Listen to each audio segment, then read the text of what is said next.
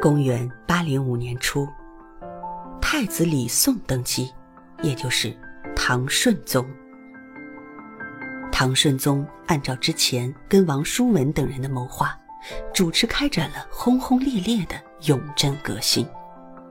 当时啊，作为改革骨干的柳宗元，也从一个微不足道的小官一跃成为礼部员外郎。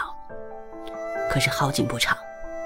这次改革呢，虽然得到了百姓的支持和拥护，但却触动了某些宦官的利益，遭到了他们强烈的反对和阻碍。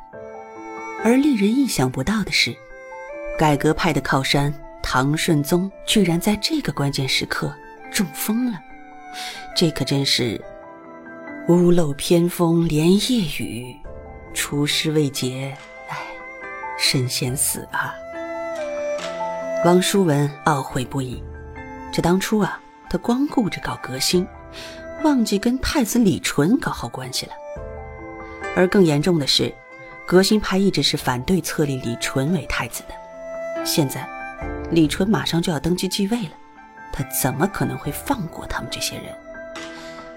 果不其然，唐宪宗李纯登基后不久，为期半年的永贞革新。便宣告失败了。革新派的骨干都遭到了不同程度的报复和打压，而柳宗元也因此被贬到了湖南永州。公元八零五年底，柳宗元带着家人千里跋涉来到了永州。来到永州的时候啊，柳宗元的心情一直不好。这一方面是因为。被贬到这野蛮荒凉、毒雾笼罩的地方，他从小到大还没受过这种苦，而现在呢，还得让家人跟着自己受苦受难，心里啊是非常的愧疚。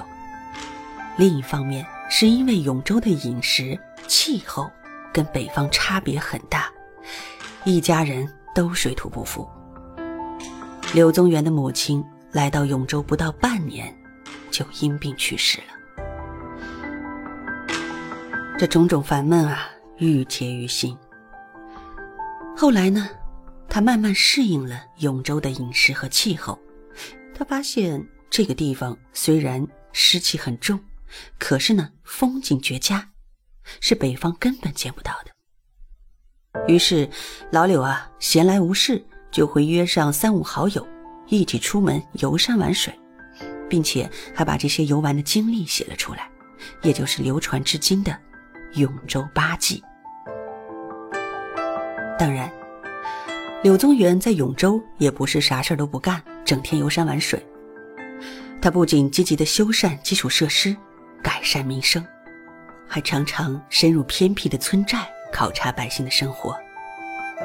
公元八一五年，在永州待了十年的柳宗元，终于等到了回长安的诏令。此刻的他非常的欣喜。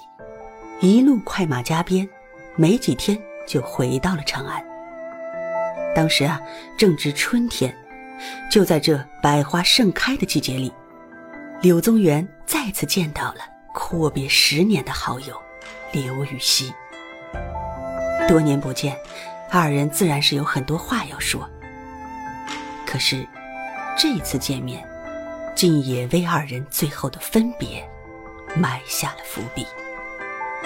那么，到底发生了什么事？下集我们接着聊。